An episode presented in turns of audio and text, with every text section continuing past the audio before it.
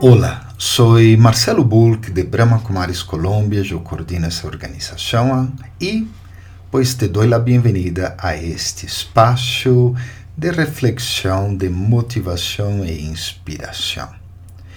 Um princípio é parte da identidade, não pode deixar de existir. Se uma pessoa habla que abandonou seus princípios, significa que deixou de ser quem era. De lo contrário, os princípios sempre estarão presentes. Lo que é possível é que los usemos ou não. A ver, para que serve um princípio? Basicamente nos ajuda a viver o dia a dia, superar situações difíceis, cooperar com outros, escorrer nosso trabalho e um gran etc. Haciendo uma espécie de puente entre as atividades normais, que são superfísicas, e a essência ou identidade espiritual. Há vários princípios por ter-se em conta desde a perspectiva espiritual e vamos a trabalhar sobre oito deles em las próximas publicações. O primeiro se relaciona a la actitud ante las situações, particularmente as que generam incomodidade ou sofrimento. Sabe? Lo que sucede es que cosas terribles suelen hacer a la persona, pues, terrible también. Así que, ¿cómo la espiritualidad puede ayudar a partir de este principio?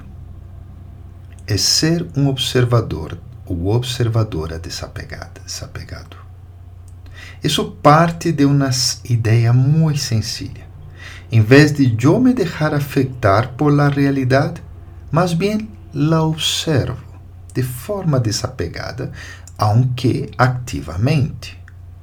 Isso se pode realizar de várias maneiras. Te dou aqui quatro técnicas ou possibilidades para que tenhas essa experiência. A primeira, concéntrate em tu momento presente, el lugar que estás, agora mesmo, já. Vê as pessoas com quienes estás, deja que tu mente suelte todo lo relacionado a passado e futuro. Depois de todo, só há realmente o presente. Essa é a primeira técnica.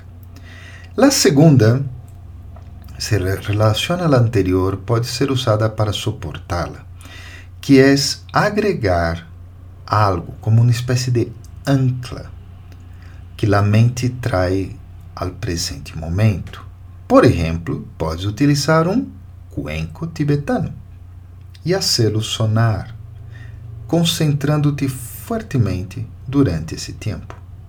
Isso genera uma sensação de paz, tranquilidade e estar presente. Terceiro, muitos tomam muito benefício no manejo, o controle da respiração. Os que fazem yoga conhecem isso como pranayama, já? Isso hace que te enfoques en el momento que vives, afectando-te menos por lo que está ocorrendo. El cuarto, que es en realidad lo que yo hago y te recomiendo, compreender que está ocorrendo, discernir claramente qual é tu participação, sem involucrar-te emocionalmente. É a atitude do cirurgião que operará a alguém sem emocionar-se com seu estado, participando de forma ativa em la situação, entregando suas especialidades para curar o paciente. Lo anterior tem o seguinte pero, todas essas quatro técnicas, etc. E o pero é, como seres humanos, não podemos realmente ser observadores desapegados de lo que vivimos. Al menos não por um largo tempo. É bem complicado isso. A maioria de situações negativas, infelizmente, podem estender-se por muito tempo. Assim que, junto com observar a realidade de forma desapegada, es clave ter também um apeguito aí, ter um equilíbrio. Como? Ok, não vou usar a palavra apego, porque apego impediria a actuação exitosa e adequada. Es más bien la experiencia de una compañía muy especial. Creo que já podes ir adivinando. É a companhia de Deus.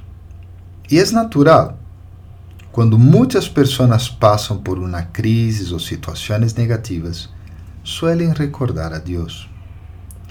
Se a experiência da companhia del Ser Supremo equilibra a la hora de ser desapegado da ação, e como funcionaria? Aqui te dou uma técnica que é a que eu uso. Quando te veas enfrentado enfrentada a algo duro, experimenta desapegar-te da situação usando alguma das técnicas mencionadas antes.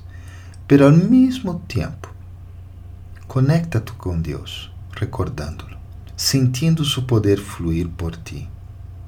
E muito, muito importante, sigue com tuas atividades de forma normal o resultado aí é maravilhoso, pois lograrás passar por la situação como se fosse uma prova não? de uma escola e não uma experiência de sofrimento.